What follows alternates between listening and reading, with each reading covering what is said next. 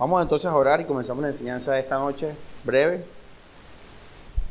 Dios Padre, gracias Señor, gracias por toda tu gracia derramada en nosotros, en nuestras vidas, por tu palabra, Señor. Estamos contentos, Dios, alegres, llenos de vida, porque te hemos conocido más, Jesús. Cada semana, Señor. Gracias, Señor. Te alabamos, te damos la gloria, Hijo de Dios. Gloria a ti, Padre Celestial, por tu amor, por tu sabiduría. Gracias, Espíritu Santo, por hacer la obra de Dios en nuestras vidas. Encomendamos esta palabra a ti para tu gloria, Señor. Que esta palabra, Señor, sea fiel, sea sincera, Dios. Señor, y que nos dé crecimiento a cada uno de los hermanos, cada una de las ovejas, cada uno de los que nos está escuchando, Señor para tu gloria, Señor. Amén y amén.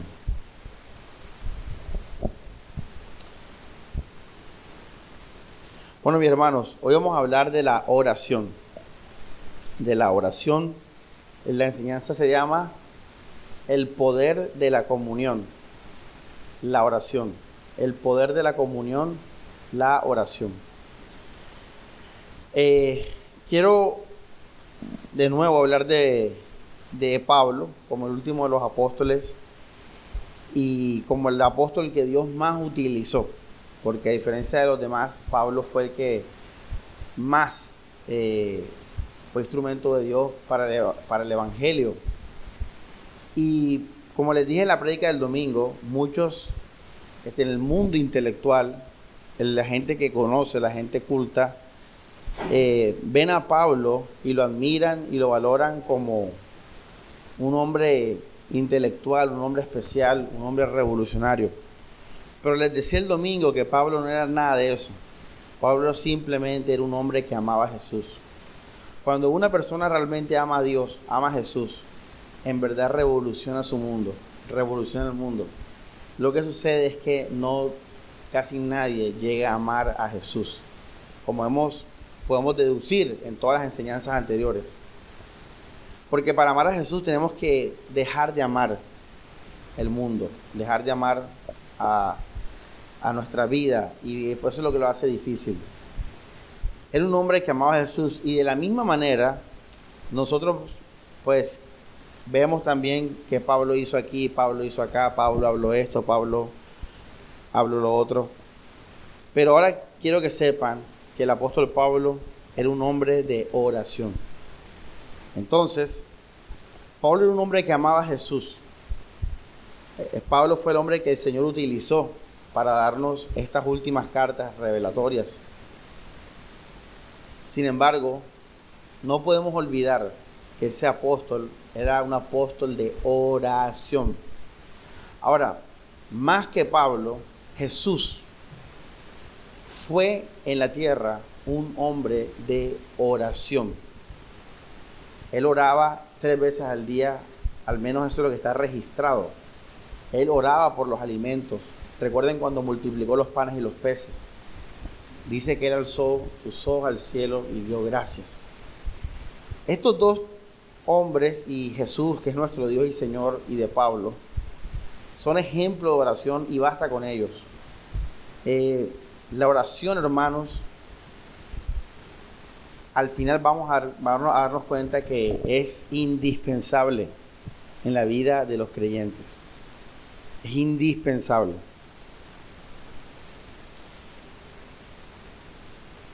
La oración, ya les dije en alguna ocasión hace unos meses, es presentarnos ante Dios. Cuando tú oras, te presentas ante Dios. Nosotros tenemos deseos, nosotros obedecemos, nosotros sabemos que Dios está en nosotros, Cristo vive en nosotros, pero nada de eso es oración.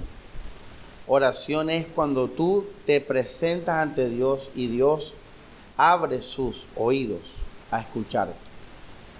La oración significa, aún etimológicamente, presentarse ante un rey, ante un grande, por lo general para, entonces ahí viene el tema, hacer peticiones, agradecerle, alabarlo, etc. Entonces esto es oración, eso es orar, oración. Ahora, eh, hasta Jesús, Dios escuchaba la oración de los justos. Y lo dice los salmos, lo dice el libro de Job. Dios escucha la, escuchaba la oración de los hombres que le temían a Él, que obedecían la ley. Él nunca ha escuchado la oración de todo el mundo, nunca. Eso está en la Biblia claro. Él solo escucha la oración de sus hijos, de los que le temen. Pero después de Cristo, ya Dios no oye oración fuera de Cristo. Ahora la oración que Él escucha ya no es porque una persona cumple la ley o algo así, sino que sea a través de Jesucristo. Recuerden, hermanos, que el antiguo pacto se acabó. Recuerden que, cuando, que eso que Dios consideraba antes ya no lo considera, porque ahora Dios envió a su Hijo Jesús. Y solo a través de Él, dice la Biblia, que Dios tiene complacencia en Jesús. Entonces escuchen esto para no alargarme en esto. Solamente cuando nosotros creemos en Jesús, cuando recibimos la salvación, cuando recibimos el amor de Jesús, solamente en hasta ese momento nosotros tenemos acceso o el privilegio de orar, de orar. Y la única oración que Dios escucha aparte de, del, creyente es de una persona que clama a Él para salvación. Esa es la única oración, o sea, todo relacionado a salvación. Que fue la oración de Cornelio, la oración del varón de Macedonia. Esa es la oración que Dios considera. Pero todo relacionado a Jesús y a la salvación. Entonces nosotros, esto es para que lo tengan en cuenta, tenemos un privilegio, tenemos una llave, tenemos un don de gracia de saber que Dios escucha nuestras oraciones porque hemos creído en Jesús. Eso es un privilegio, porque Dios no escucha la oración de las personas impías. No escucha la oración de los mundanos. Y nosotros somos escuchados por la sangre de Cristo. Quiero que sepa eso y por eso Pablo dice que hemos recibido el espíritu de adopción por el cual clamamos Abba Padre. Quiero que sepa eso para que sepa el gran don que usted tiene de poder orar. Y mira el título de la prédica, el poder de la comunión. Tenemos comunión con Dios y eso es poder. Ahora, teniendo eso ya claro, miren algo muy grande de la oración y voy a empezar de adelante hacia atrás.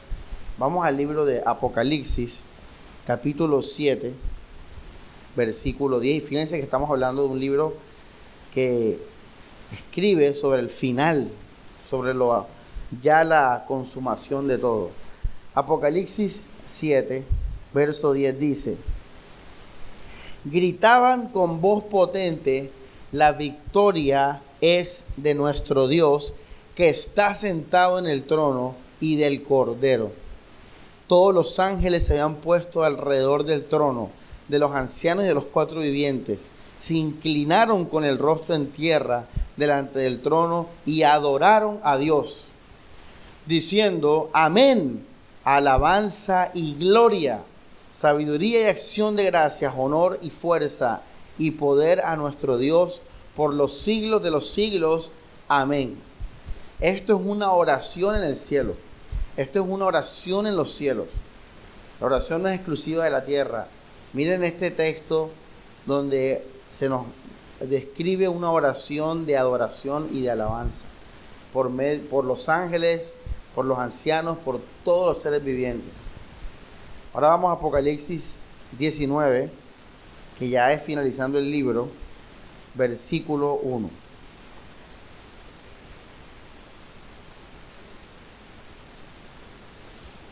Dice, después escuché en el cielo, ¿dónde? En el cielo. Por eso Jesús dice, hágase tu voluntad en la tierra como que, como en los cielos. En los cielos Dios es alabado, adorado y glorificado. Dice, Apocalipsis 19, verso 1. Después escuché en el cielo un rumor como una gran multitud que decía, aleluya a nuestro Dios. dice, corresponden la victoria, a nuestro Dios corresponden la victoria y la gloria y el poder, porque son justas y acertadas sus sentencias. Esto es tremendo, hermano. Yo hasta apenas este momento, este, este momento de mi vida, he comprendido estas cosas. Antes, en un sentido, lo, lo decía de la boca para afuera. Leía eso y bueno, gloria a Dios, lo que sea, la alabanza, pero hasta ahí. Pero quiero que sepas algo. Cuando nosotros alabamos a Dios, que es lo que acabamos de leer en Apocalipsis, cuando nosotros adoramos a Dios, cuando nosotros le damos la gloria a Dios, y ojo, esto no eran pensamientos, esto no eran imaginaciones, esto eran palabras que salían de la boca de los seres creados. Hermanos, de nada sirve que tú quieras o que tú ames si tú no lo dices y si tú no demuestras eso de nada sirve. Y estas personas, estos seres creados, estos seres angelicales, estos seres sobrenaturales, estos seres eh, supraterrenales, alaban a Dios y adoran a Dios y declaran que a Él pertenece toda la gloria. Y me recuerda este lenguaje al lenguaje del libro de Daniel, cuando Daniel también escucha, ve esa alabanza, esa adoración a Dios. Ahora escucha esto, iglesia. Nosotros los seres humanos fuimos creados para esto. Fuimos creados al igual que los ángeles y que los seres vivientes y que los 24 ancianos. Fuimos creados para alabar, adorar a nuestro Dios. Nosotros fuimos creados para la gloria y alabanza de nuestro Dios. Y cuando nosotros alabamos a Dios, cuando nosotros adoramos a Dios en la oración, porque estos son oraciones. ¿Qué era la oración? ¿Qué les dije que era la oración? Es presentarse delante de alguien grande. Y aquí estos seres están delante de Dios y lo alaban.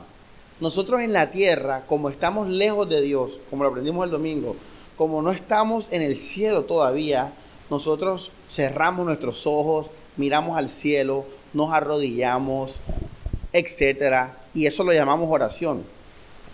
Pero la oración no es nada más y nada menos que presentarnos ante Dios y entonces lo que sale de nuestra boca es el contenido de la oración. Y en este contexto, estas oraciones son alabanza, gloria y exaltación a Dios. Ustedes miren a dónde yo voy. Nosotros fuimos creados para la gloria de Dios. Y cuando nosotros en oración porque la oración es la única, digamos, el único medio en el cual nos presentamos ante Dios de manera directa. Cuando nosotros en alabanza, eh, disculpen, en oración, alabamos a Dios, tengan eso por ahí por un lado, matemáticas cristianas. Si el propósito de Dios es que nosotros vivamos para su gloria y lo alabemos, y la oración es el medio por el cual nosotros hacemos eso, entonces cuando oramos, ¿qué estamos haciendo? José, Daniel, adorando. Tú, mira, si tú adoras a Dios en público, aquí, en la alabanza, no sirve. ¿Por qué no sirve? Porque Dios quiere que todo sea para Él. Él no quiere, es como, es como cuando con tu pareja cuando tú estás en la intimidad con tu pareja, teniendo relaciones sexuales, ustedes hacen cosas de ustedes dos ahí secretas. Si ustedes llegasen a hacer esas cosas en público, se pierde todo. Entonces, en la iglesia, cuando nosotros alzamos las manos y, miramos al cielo y hicimos cosas, está bien. Dios lo, lo recibe, lo acepta. Pero nunca como cuando lo hacemos en oración. Nunca cuando, como lo hacemos en oración ya en privado. Por eso Jesús dijo, cuando vayas a orar, ¿qué? ¿Qué dijo? Enciérrate tú solo. También dice por ahí en los salmos que Dios ama la verdad en lo íntimo. Y hay muchos salmos que hablan de eso y etcétera. Y por eso Jesús, ¿qué hacía cuando oraba? ¿Se qué? Se apartaba. Porque era, es la, la, la oración es ese medio en el cual yo ya, no a través de mis ofrendas, no a través de mi obediencia, no a través de, mi, de mis palabras eh, en cuanto a evangelizar o, o alabarlo en la iglesia o cantar, sino ya de manera personal, directa y en comunión íntima, adoro a Dios. Y cuando esto ocurre, hermanos, entonces pasa algo. Si el propósito de Dios era es darle gloria y en la oración le damos gloria, entonces cuando oramos en adoración y en alabanza, ¿qué estamos cumpliendo?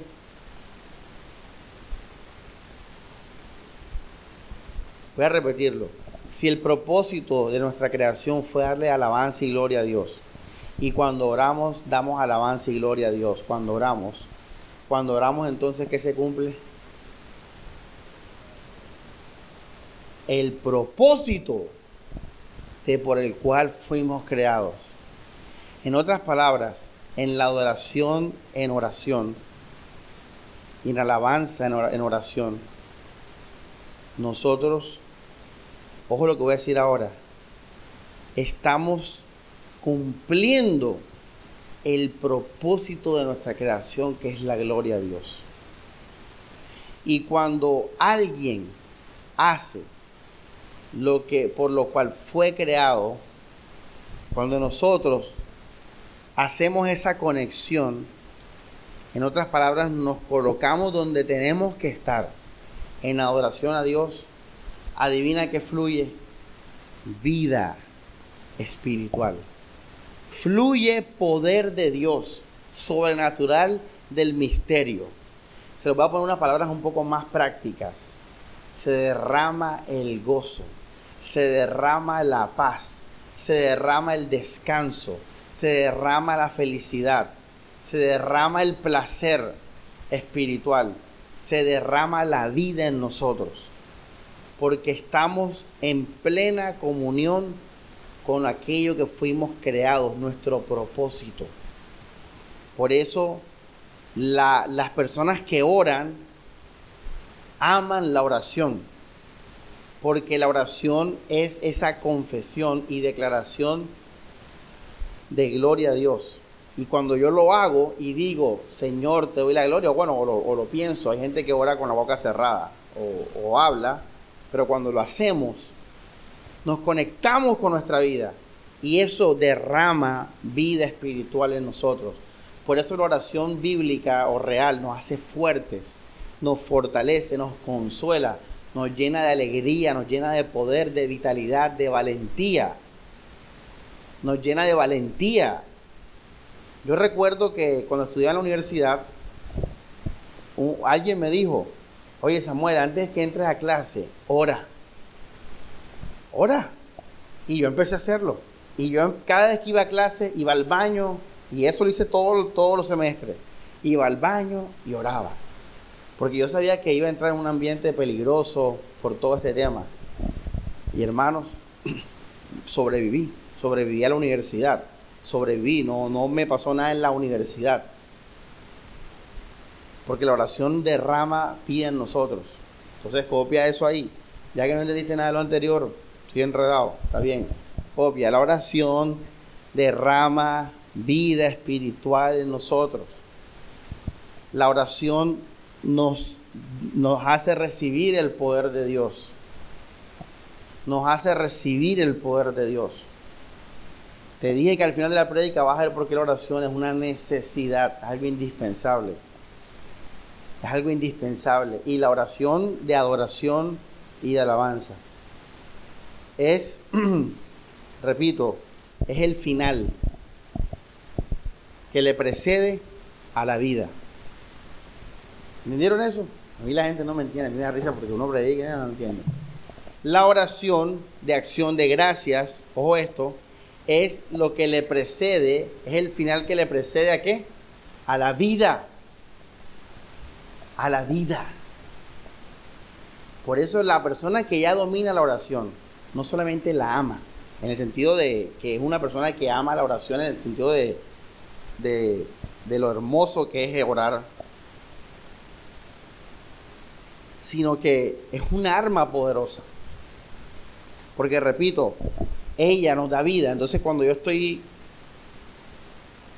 mal o desanimado, lo que sea, oro y ya, se acaba eso. Ahora, la oración es un fin en sí mismo. Obviamente orar me refiero a darle gloria a Dios. Vamos entonces a... Ya para atrás. Y la alabanza de oración es lo último. Vamos a 1 Timoteo 1.12. Espero que me hayan entendido. Yo no me entendí. 1 Timoteo 1.12. Yo recuerdo que yo le dije a un muchacho, yo le estaba predicando, y le dije, esto que hablamos es una cosa. Mira, cuando tú hablas, eso es una cosa. Pero sin oración, ahora van a ver al final, eso no tiene poder. Eso no tiene poder. Uno tiene que hablar y uno tiene que orar. Tú tienes que escuchar la prédica y tienes que orar por la prédica. Eso va ahí ligado, porque la oración es el poder es lo que desciende, es la vida que desciende. Ahora lo vamos a explicar con más detalle. Y ese muchacho no oró. Dijo, sí, bueno, yo vamos a hacer, no oró, nunca oró. ¿Por qué lo sé? Porque con el tiempo no dio fruto de lo que esperaba. Y le pregunté, ¿oraste como te dije? Me dijo que no. Obvio que no iba a pasar nada. Primera Timoteo 1.12 dice, doy gracias a Cristo Jesús ¿Doy qué? ¿Qué dice ahí? Ahí está. Acción de gracias, alabanza. ¿Quién me qué? ¿Qué dice? Fortaleció. ¿Quién fortaleció a Pablo? Cristo. Le da, le da gracias a Cristo. Quiere decir que está diciendo Pablo en otras palabras que ora a Cristo. Le oro a Cristo, quien me fortaleció. Le doy gracias a Cristo. Esta es la oración de acción de gracia. Vamos al 2.1, ahí. Ante todo, recomiendo que se ofrezcan súplicas. Esto es oración, todo que contiene la oración. Peticiones, intercesiones. ¿Y qué dice al final, Daniel? Y acciones de gracia. Al final, por todas las personas, etc. Vamos a Filipenses 4.6 dice, no se aflijan por nada, más bien preséntenlo todo a Dios. ¿Qué les dije que era orar? Presentarse ante Dios. Ahí está. Preséntenlo todo a Dios en oración. ¿Qué está diciendo Pablo? Lo que les decía ahora, la oración es poder de Dios. Por eso el que sabe orar, ama orar. Y es un arma que él tiene. Porque dice, dice Pablo, no te aflijas por nada, más bien presenta todo a Dios en oración. Pídanle. Pero mira cómo termina siempre. ¿Y denle qué? ¿Qué dicen? Gracias. El tema ahora es la las gracias a Dios, la alabanza a Dios. Colosenses 4.2. Dice, perseveren en la qué? Oye, oye estas palabras del apóstol Pablo. Esta es la vida del creyente. Oración. Mira, fundamento de la fe. ¿Te acuerdas? Lectura de la palabra, meditar de la palabra, congregarte, tener comunión con los hermanos, ofrenda, oración. Oración. Y la oración es uno de los fundamentos más importantes, si no es el más importante. Si usted no ora, usted no va a tener nada de Dios. Y te voy a dar mi testimonio, que yo soy el cristiano más liberal que existe y te voy a decir mi testimonio. Cuando yo estaba, que estaba en falsa doctrina, ¿qué les he contado siempre a ustedes? Que después de un culto, un domingo, me sentía así como que voy a aclarar las cosas. Venía el 2020, quería empezar un nuevo año ya claro en lo que iba a hacer en el 2020. ¿Y qué hice yo? Yo les conté a ustedes, les he contado a todo el mundo. ¿Qué hice yo? Siempre les digo, yo estaba en mi cuarto y pensé, ¿realmente creo en Jesús? ¿Se acuerdan? Bueno, ¿qué hice yo ahí? Yo oré. Fíjate, me fui aparte, me aparté de todo el mundo en, plena, en pleno progresismo, en plena doctrina falsa. Me aparté de todo el mundo, me encerré en mi cuarto, en la intimidad de mi corazón. Y miré a mi corazón y dije, Samuel, ¿tú crees en Jesús? Y yo le hablé al Señor y le dije, estás en mí, tú existes, tú eres real. Oré, estaba orando. Fíjense que les dije ahora, ¿qué tal si yo no hubiera orado? No estuviera aquí. La oración es, y es lo que les voy a enseñar ahorita, y les dije el domingo, es la confirmación y la confesión de todo. Yo oré. Y dije, me acuerdo que en esa oración que dije, miren qué dije, dije, la verdad Dios, o Señor, no me acuerdo si es Dios, Señor, dije, yo creo en ti. ¿Eso cómo se llama, José? Daniel, si tú le dices a una persona, hey, yo creo en ti, ¿eso qué es? Alabanza y adoración. Y yo le dije a Jesús esa noche, Señor, yo creo en ti. Creo en ti. Eso fue, eso fue oración. Y miren el resultado lo que vino después. Yo oré mucho, hermano. La gente no, yo no cuento esto mucho, pero yo oré mucho en esa semana.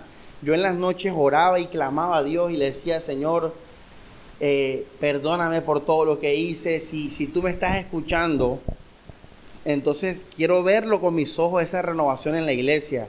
Quiero ver que las personas se renueven. Y así ocurrió, hermanos. Oré. El punto es que oré. Y por eso Pablo que dice en Colosenses 4.2, ¿qué dice? ¿Qué dice? Perseveren en la oración, velando en ella y dando qué? Fíjense lo de las qué. Lo de la, ahora van a ver porque eso es muy importante. Y dije que iba a empezar adelante para atrás. Porque la acción de gracias es lo último. Listo, vamos entonces a, al meollo del asunto. Hermanos, esto es así. En Cristo Jesús, hasta ahora, el resumen de lo que he dicho hasta ahora, en Cristo Jesús tenemos el poder de la comunión. Eso lo aprendimos hace unos, días, una semana. Gracias a su sangre, gracias a la cruz, gracias a su justificación, tenemos comunión con Dios, Abba Padre. Hebreos 10, acerquémonos pues con corazón sincero, porque ya tenemos un sumo sacerdote, todo lo que dice Hebreos ahí. Entonces, en Cristo tenemos el poder de la comunión, podemos orar. Y entonces ahora vamos a hablar de la oración antes de concluir, que es la acción de gracia, lo que hablamos ahorita al comienzo. Oiga, mi hermano, voy a, para que, para que, a ver si me entendieron ya todos. ¿Por qué tenemos que terminar con acción de gracia? ¿Por qué Pablo termina con acción de gracias en todo? ¿Por qué? Porque les dije, la adoración es el propósito por el cual fuimos creados. Y cuando adoramos y se cumple el propósito, la vida se derrama, se, surge en nosotros. La vida surge en nosotros. Brutal. El gozo, la paz. Surge. Ojo la palabra, surge. Sale de nuestro interior. Esa es la acción de gracias, pero vamos a hablar de la oración ya en como como tal, no, en la acción de gracias, que es la conclusión de la vida fluye. Primera de Pedro 3.12, vamos a hablar de una hora, de la oración. Yo soy un hombre de oración. Yo, yo sé que nadie lo puede, lo puede sospechar. Claro que no, esto es muy íntimo, mi hermano, obviamente no lo vas a sospechar. Pero yo vivo en la oración. Yo le estoy dando testimonio de vida real. En julio les comenté lo de que le dije, Señor, quiero amarte, oración, oración, oración. A mí cuando me preguntan, tú oras, yo como que, hey, o sea, sin la oración no hay nada. Somos hombres de oración. y amamos la oración. La oración es un privilegio, un poder de comunión. Y ahora vas a amar la oración más con esta enseñanza. A ver. ¿Qué dice? A ver, apóstol Pedro, primera de Pedro 3.12. ¿Qué dice? A ver, léalo allá. Daniel. José, dale.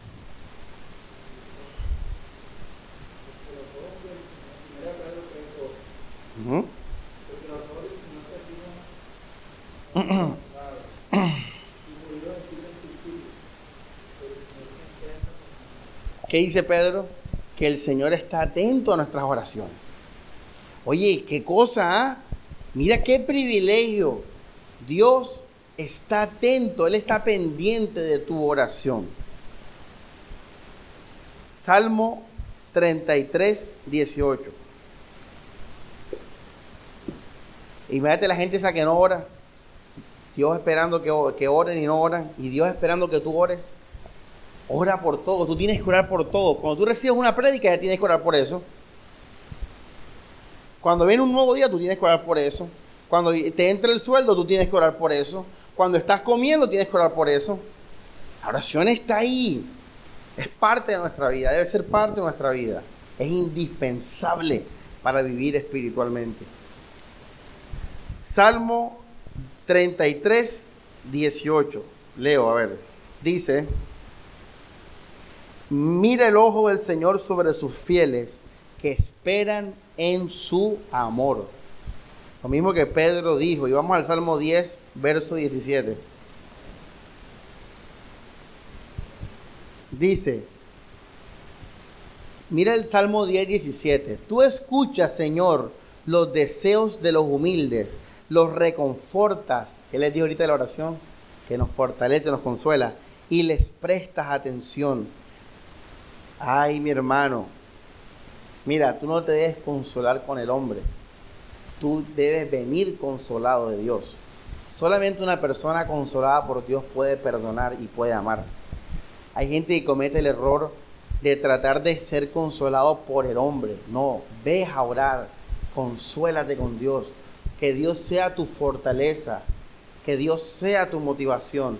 Es lo que nos va a dar poder, lo que nos va a dar vida espiritual. Y lo demás, los hombres van a disfrutar de eso al ver en nosotros el, el perdón y la humildad y todas estas cosas. Hermanos, entonces así con esto empezamos con oración. Les voy a dar un resumen, hermanos. No hay tiempo para, para más, pero un resumen ya de lo que, de todo el contenido de la oración. Dios ve, ¿qué leímos ahora en los salmos, hermanos? ¿Qué leímos en Pedro? Que Dios qué? Dios está qué? Atento. O sea que Dios está viendo. Y yo entonces con esto empiezo. Ojo. Dios ve la intención de tu corazón. Por eso, hermano, usted no puede engañar a Dios. Y por eso yo usted lo mando a orar en las prédicas. Porque si Dios ve que tú quieres amarlo y conocerlo, y después oras, tienes tu respuesta. Vas a tener tu respuesta. Pero Tienes que saber, iglesia, que Dios ve el corazón. Dios ve tus motivaciones, hermanos. Entonces, si una persona, por ejemplo, le sirve a Dios por temor a los hombres, por miedo al infierno, por querer irse al cielo, por tener una buena reputación, porque un hermano le dijo, porque el pastor le regañó y le dijo, eh, Dios ve eso y no va a haber oración respondida. Dios ve la motivación.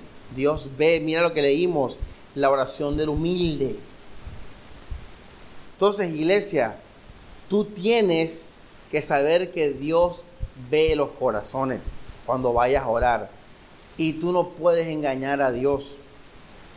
Y si tú quieres que tu oración sea respondida, tus súplicas y que fluya el poder de Dios con acción de gracias, que es donde vamos a terminar, Tú tienes que tener una motivación correcta, un deseo por Dios, un deseo por la iglesia, un deseo por su palabra, un deseo, una decisión que uno toma y no la toma en oración, es una decisión que uno toma en la mente, eh, aquí en la mente.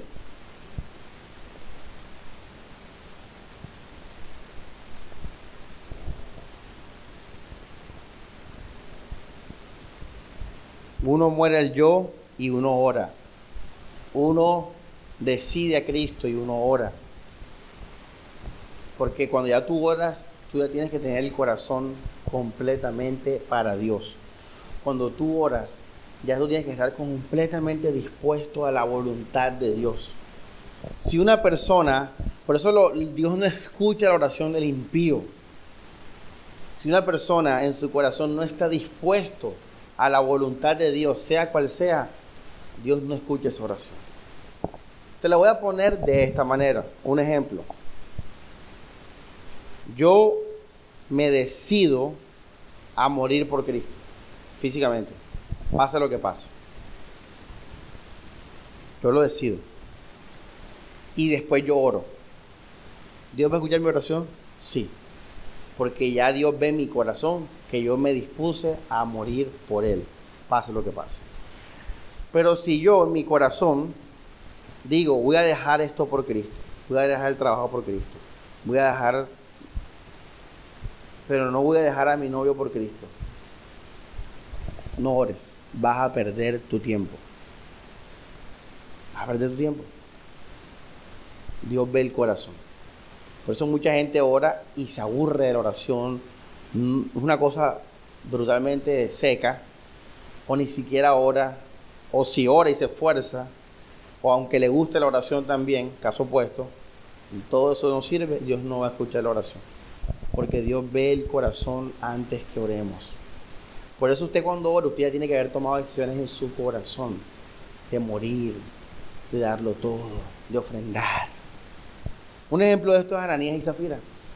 Ananías y Zafira eran de la iglesia y ellos, o sea, todo el mundo estaba vendiendo sus casas y dando toda la plata a la iglesia. Todo el mundo. Todo el mundo. No era obligatorio, era libre, pero la gente lo estaba haciendo. Ananías y Zafira pudieron quedarse sin dar su casa y no pasaba nada. Pero ellos dijeron, vamos a, vender la casa y a dar todo el dinero como todo el mundo. Pero dice la Biblia que ellos no lo hicieron, se quedaron con una parte del dinero.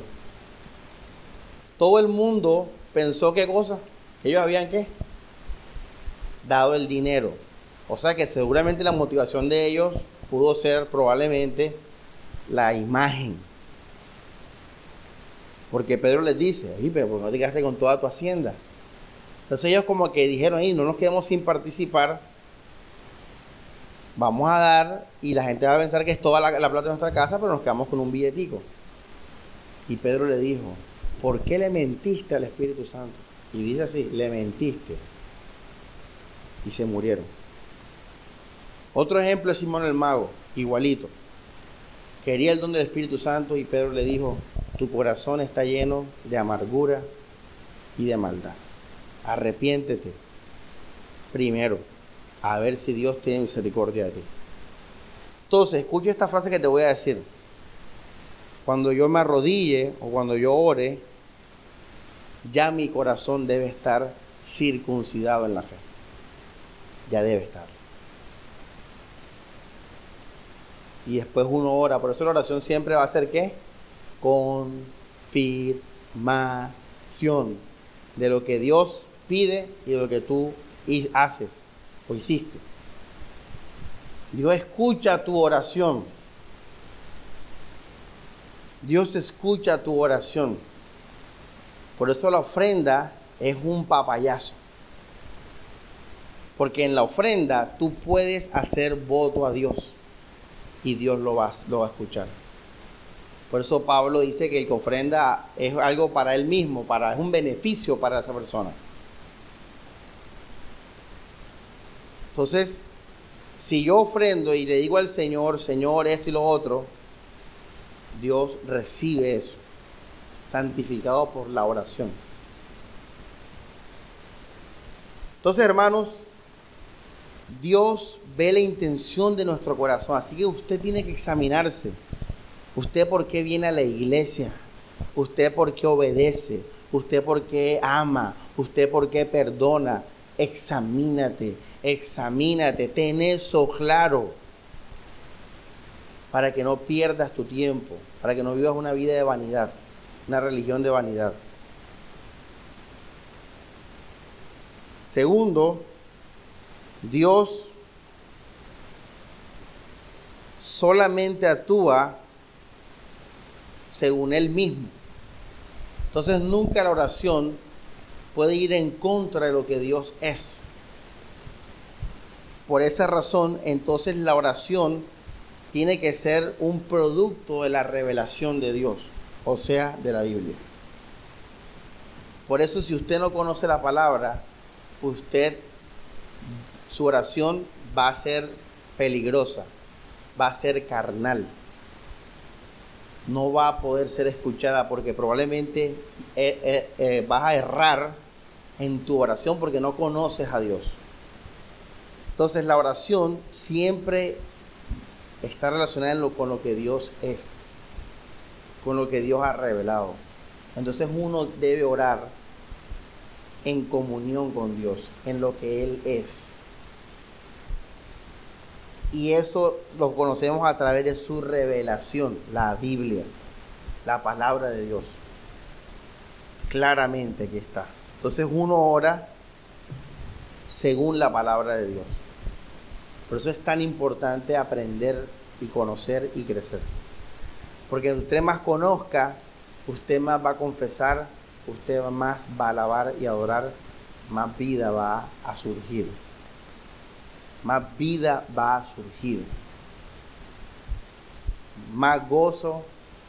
La Biblia dice, el fruto del Espíritu es gozo. pero hay niveles de gozo, hay niveles de paz. Hay niveles, hay niveles. Y esto va creciendo y creciendo y creciendo y creciendo.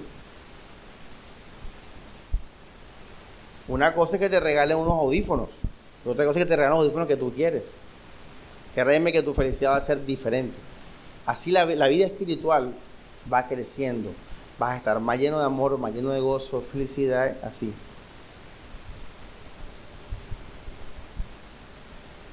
Y en este segundo punto de las cosas en comunión con Dios, está también orar en lo que Dios quiere en lo que Dios es y en lo que Dios quiere.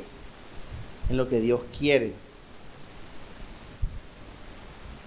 Ahora, esto tiene que estar dominado en nuestra mente, porque esto van a ser aspectos fundamentales para una, una resuelta.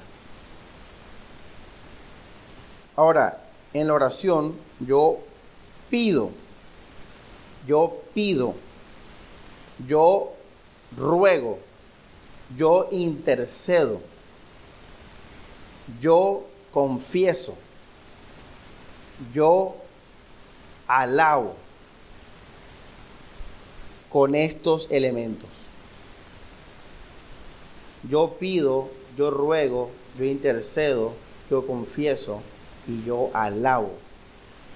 En consideración o sobre estos elementos motivación del corazón, intención del corazón, revelación de Dios, deseo de Dios, de su voluntad.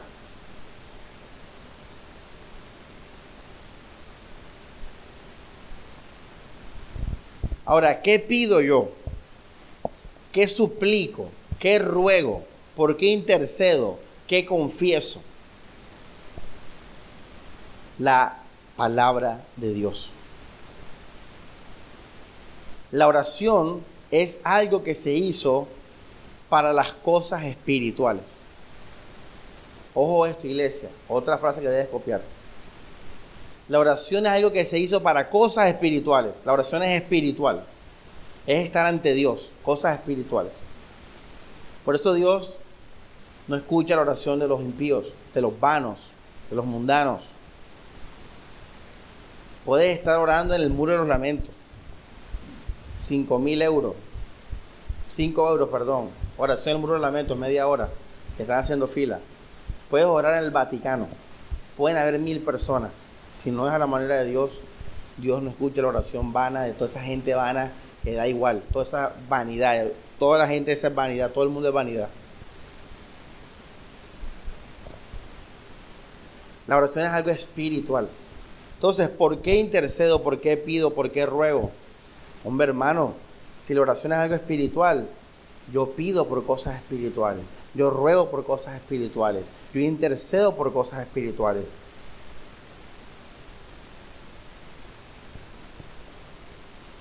Yo confieso cosas espirituales.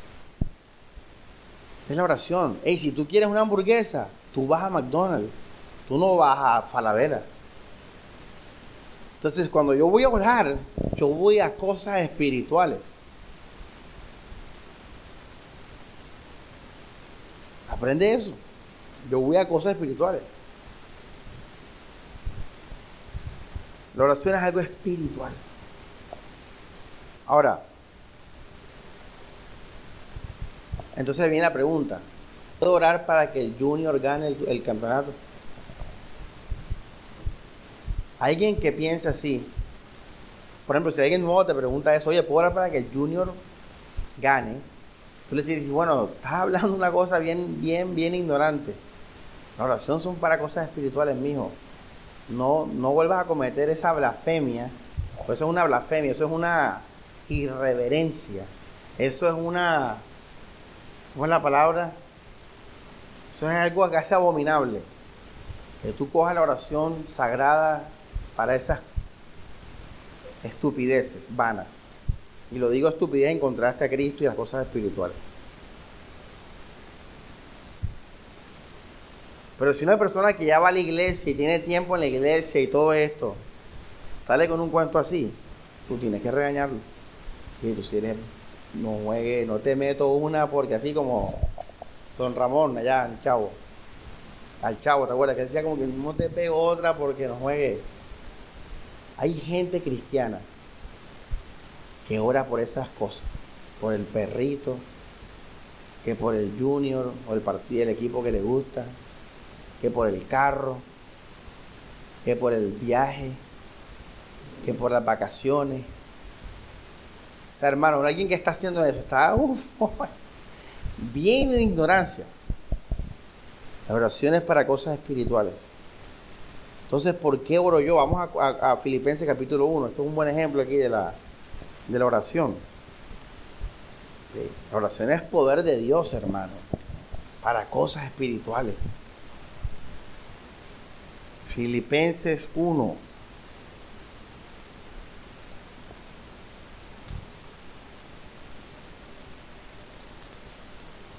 Dice, versículo, eh, verso 8, Dios es testigo de que los amo tiernamente en el corazón de Cristo Jesús. Esto es lo que pido. Mira lo que es una oración bíblica, hermano que el amor de ustedes crezca más y más en conocimiento y en buen juicio para todos. Eso es una oración cristiana. Orar por Cristo, por más de Cristo, en la vida diaria, en las enseñanzas. Eso es una oración espiritual. Hermanos, Teniendo ya todo esto claro, motivación del corazón, intención del corazón, revelación de Dios y voluntad de Dios. Teniendo eso claro en mi vida, ya yo sé que yo ahora en la oración debo confirmar esas cosas. Debo confesarlas. ¿Qué dice Romanos 10, 9, 10? Si confesamos con nuestra boca que Jesús es el Señor, seremos? Salvos. Cuando nosotros confesamos, la vida se abre. La vida fluye. Por eso dice la Biblia, toda lengua alabe al Señor. Dios te hizo la lengua para que alabaras a Dios. Uno a veces le dice a la pareja, chao mi amor, te amo. Y la pareja no te dice nada. Chao. Y tú le dices, ay, mi besito. ¿Por qué tú dices eso? Porque necesitas escucharlo. Porque las palabras tienen poder. Lo dice la Biblia, Santiago, en Proverbios. La vida y la muerte están en la lengua.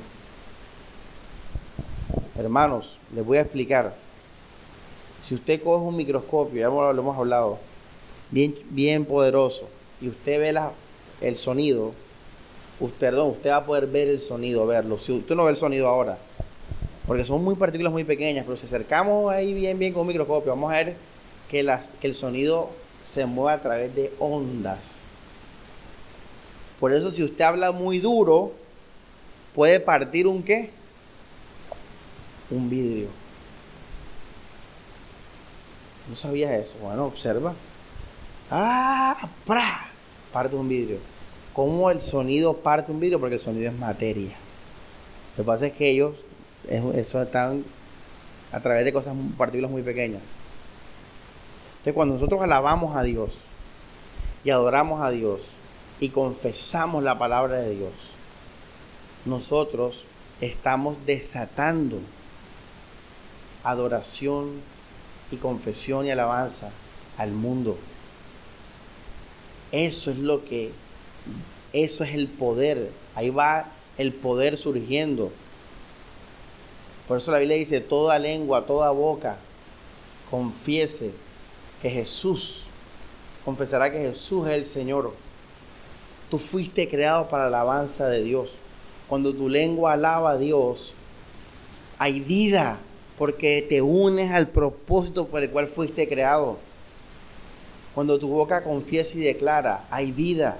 Por eso Pablo termina en la acción de gracias. Por eso la oración es la confirmación. Si no oramos, se rompe el, la, la línea. Y para terminar les voy a decir cómo es la cosa. Ya sabemos que tenemos en Cristo Jesús acceso al Padre, listo. Entonces, hermanos, está lo que uno conoce en la palabra de Dios, la voluntad de Dios, la revelación de Dios. Segundo, ¿qué viene? Ojo, ¿qué viene ahora? Tu decisión. ¿Que debes qué? Que debes qué? Confesar, que debes orar. Debes orar. Cuando tú oras, tú estás diciendo a Dios, Señor, yo confirmo, yo confieso. Daniel, ¿tú sabes qué significa la palabra en griego confesar? Búscala ahí en Blue Letter Bible. Yo te lo, pero te lo voy a decir. Homologueo. Homologueo. O sea, repite logos, palabra. Eso es confesar. Repetir. Entonces, la oración es confesión. La oración es repetir lo que tú aprendiste o escuchaste que Dios es y que Dios quiere. Y si tú confiesas, entonces se activa el poder porque tú estás, estás, estás cerrando la conexión. Tú estás diciendo, Señor, yo estoy de acuerdo, yo recibo, yo quiero lo que tú dices. Y entonces se desata la vida. Por eso te dije, cuando tú emprendas a orar, vas a amar la oración porque esa es nuestra arma. Más poderosa es la oración. Esa es nuestra arma. Nuestra fortaleza, nuestro consuelo. ¿Ya leíste, Daniel? Homologueo. Entonces, la oración es confirmar. Entonces, hermano, mira lo que te voy a decir muy delicado. Muy delicado. Si usted está en la enseñanza, para que vea usted por qué esto es delicado, hermano, y aprende y madure y crezca. Si usted está en una prédica y el pastor habla de, imagínate, de que estamos lejos de Cristo y por eso nuestro espíritu se pone triste y nos lo transmite y a veces vamos a sentirnos aburridos, la prédica del, domingo. Pero tú en ese momento te fuiste para el baño, en la enseñanza, te fuiste para el baño, o sea que tú no escuchaste eso. Y otro hermano sí lo escuchó. Ese hermano y otro hermano lo escuchó. O sea, tenemos cuántos casos, Daniel? Tres casos, no tres. Ojo esto.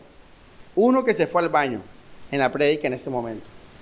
Otro que estuvo en el culto y escuchó, pero no oró. Y el tercero escuchó y oró. El primero que se fue para el baño no tiene esperanza de nada, porque no conoce. Si tú no conoces, no tienes nada, no puedes hacer nada porque no tienes un punto de referencia por el cual tú actuar o interactuar. Por eso es tan delicado este momento. Por eso Pablo decía que crezcamos en el qué? Conocimiento. Esto es vital. Entonces, primer caso, muerto espiritualmente. Va, va, o sea, va a vivir ahí todo chueco y puede hasta perderse. Segundo caso, escuchó, pero no oró. Quiere decir que ese poder que venía para donde él, porque escuchó, llegó a su corazón, pero falta algo. Copia esta analogía, la llave para abrir el regalo de Dios. Mira este ejemplo. Yo pedí algo en Mercado Libre, vida real, pedí algo en Mercado Libre, algo llano. Y me llegó un mensaje y me dijo, tienes que decir esta palabra al mensajero, si no, no te va a entregar el paquete. Vida real. Ahí está la palabra, en el correo. Llegó el mensajero, me dijo, ay, la palabra, tan, toma tu cuento. Cuando tú recibes la palabra de Dios, tú recibes el paquete, llega a tu dirección de la casa. Pero la oración es la llave que lo va a abrir. Si usted no ora, esa prédica no va a ser recibida. Así que lo único que tuviste fue una gran emoción, o peor aún, un aumento intelectual, no espiritual. Por eso cuando usted escucha la, la prédica, vas a vivir en oración, porque sabes que necesitas esto. El tercer caso, escuchó y después fue a su casa o en la misma prédica. Mira, yo he orado en prédicas, en la misma prédica yo he orado. Yo enseguida clamo, oh, Dios ve el corazón. La oración es aquí en el corazón, no clama. Dios ve eso. Lo quiero, lo anhelo, me arrepiento, perdono, me decido, lo que sea. Y después yo en mi casa, o en mi carro, lo que sea, cierro mis ojos y digo, Señor, te pido por esto, esto y lo otro, lo que sea, que vida la palabra de Dios. Bueno, ahí, mira el ejemplo que te puse. Te puse cosas externas, te, te puse el corazón, la motivación y la oración. Esa persona va a recibir de Dios. Esa prédica, ese mensaje va a explotar en su corazón. Se va a recibir. Entonces, iglesia, en el caso de la intercesión es lo siguiente. José Jaime se supone que ama a Cristo. Se supone que busca a Cristo. Yo oro por José Jaime y digo, Señor, te pido por fortaleza a José con sus problemas familiares. Si José Jaime está en su corazón decidido por Cristo y con el deseo de agradar a Cristo y de ser fiel y de morir al yo, entonces mi oración va a tener poder sobre José Jaime. Porque la, oración necesita ahora conexión con el que yo estoy intercediendo. Entonces la oración tiene, digamos, tres líneas. La primera es Dios tú. ¿Se necesitan cuántos? Los dos y ya. Si tú oras para ti, tú estás claro en lo tuyo y tú clamas y todo lo que hablamos ahorita, listo. Confiesas, perfecto. La oración va a ser resuelta, respondida, perdón. Pero si tú vas a orar por tu hermano, tú necesitas que ese hermano esté conectado. Si tú vas a orar por, ojo, esto es el caso de la oración respondida en grupo, la intercesión. Ahora, Pablo dice, intercedemos los unos a los otros, porque está la premisa de que todos queremos a Cristo. Cuando yo oro por un hermano, le estoy dando fuerza sobrenatural. ¿Estás escuchando eso? Si tú no oras por alguien, va a tener menos fuerza espiritual que si tú oraras por él o por ella porque Dios exige qué cosa, Daniel? Confirmación que tú amas a ese hermano, que tú amas a tu iglesia. Dios necesita confirmación. Y recuerda, la oración es confirmación. Entonces, si una persona no ora por su hermano, ¿qué le está diciendo a Dios? Que no lo ama, que no le importa su vida espiritual. Entonces, está bien que tú exhortes y que tú reprendas, pero si tú no oras por eso, tú no estás haciendo lo espiritual. Eh, ya ves, o sea, no estás haciendo nada. Porque recuerde que la oración es la confirmación del poder, la llave que abre el mensaje, el, paquete. Entonces yo digo a José, hey José, ojo buena lengua, hey José, esto y José, tal, lo otro, listo, ya, chao. Y yo en mi casa oro, Señor, abre los ojos a José Jaime, que José entienda la importancia de la palabra en la boca, que no sé qué, no sé qué, no sé qué. Si tú oras, eh, y él está en comunión también conectado con ese deseo de crecer, todo eso, José Jaime va a recibir ayuda, ayuda espiritual. Y es ahí donde entonces nos ayudamos en la vida diaria de nosotros, en nuestras cargas, en nuestras persecuciones, en nuestros pecados.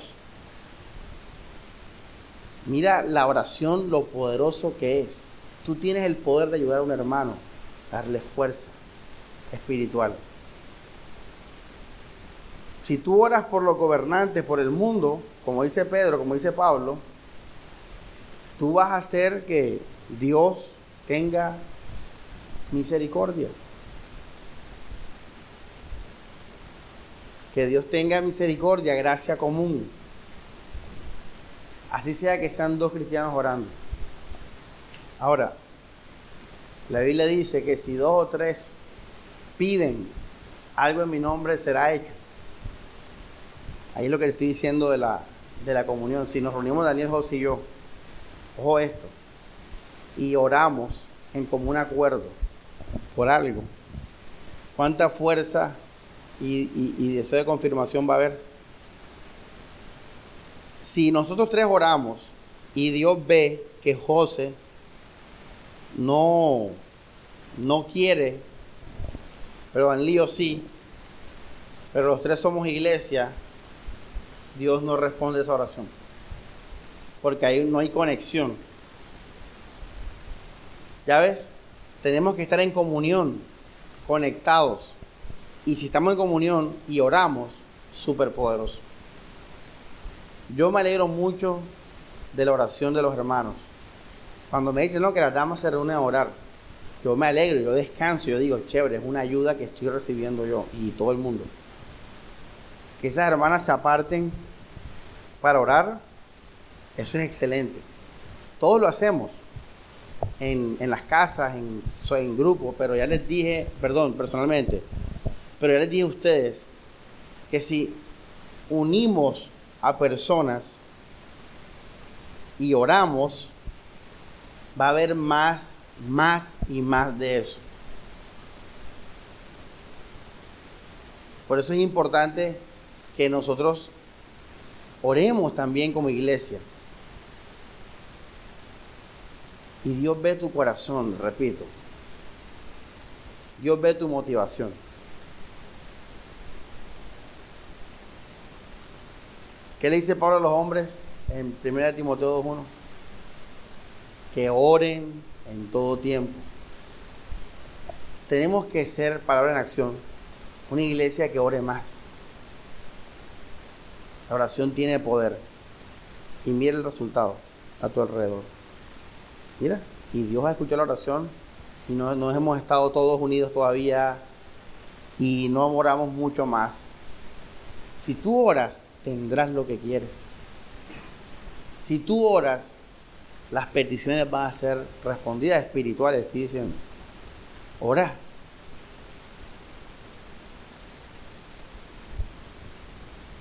Hermanos, y cuando nosotros oramos, entonces, como les dije ya todo, los dijeron de la conexión, los hermanos, intercesión, todo eso,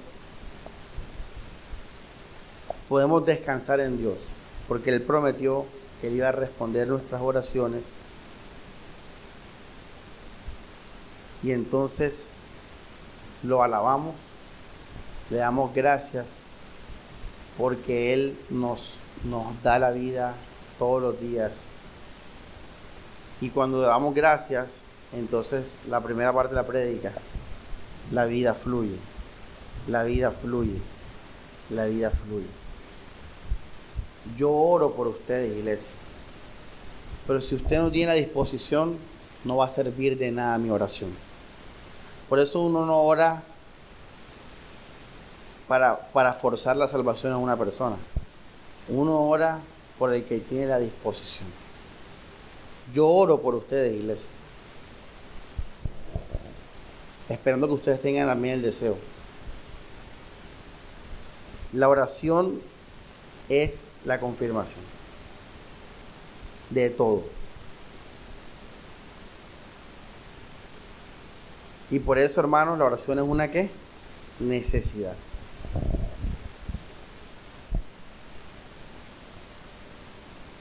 y está la oración en familia. Los esposos, oración de esposos, oración de ministerios particulares, oración personal, individual, oración de iglesia, cuando oramos cuando estamos en los cultos y oramos por las ofrendas, oramos por esto, oramos por lo otro. Y damos a Dios, hermanos.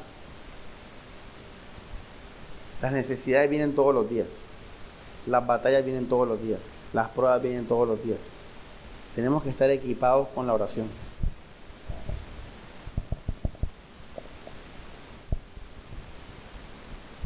Si tú estás firme es porque también la oración de tus hermanos te sostiene.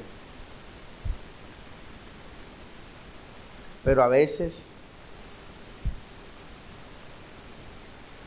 hay que orar más, porque las batallas pueden ser más grandes.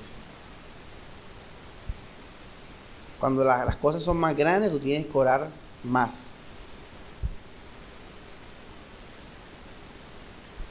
Jesús lo dijo con la parábola de la viuda y el juez injusto.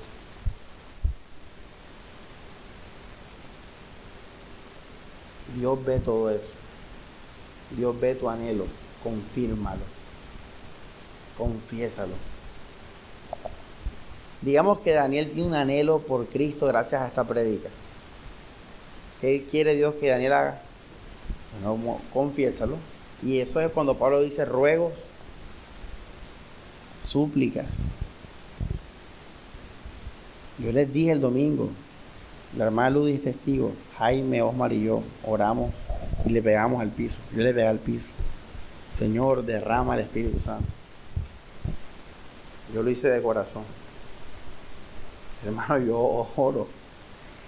Yo soy un hombre de oración. Por eso estoy aquí. Yo oro por ustedes. Y mira a tu alrededor. Dios escuchó nuestra oración. Pero las batallas crecen. Las pruebas crecen. Hay gente que nos está esperando allá afuera en el mundo. Estás orando por los que van a venir. Has orado por eso. Queremos crecer en Cristo Jesús. Bueno, cuando Dios vea que como iglesia estamos orando juntos en eso, la gente va a venir, la gente, las ovejas que nos están esperando allá afuera. La oración es la confirmación de todo. Y cuando se confirma, ¿qué pasa con el paquete? Se abre y ya la vida fluye, el poder fluye. Yo oro por las prédicas antes de venir a la iglesia. Yo soy un hombre de oración porque sin ella Dios no me va a dar las cosas. Por eso en la oración uno pide, suplica, ruega, intercede, confiesa, alaba.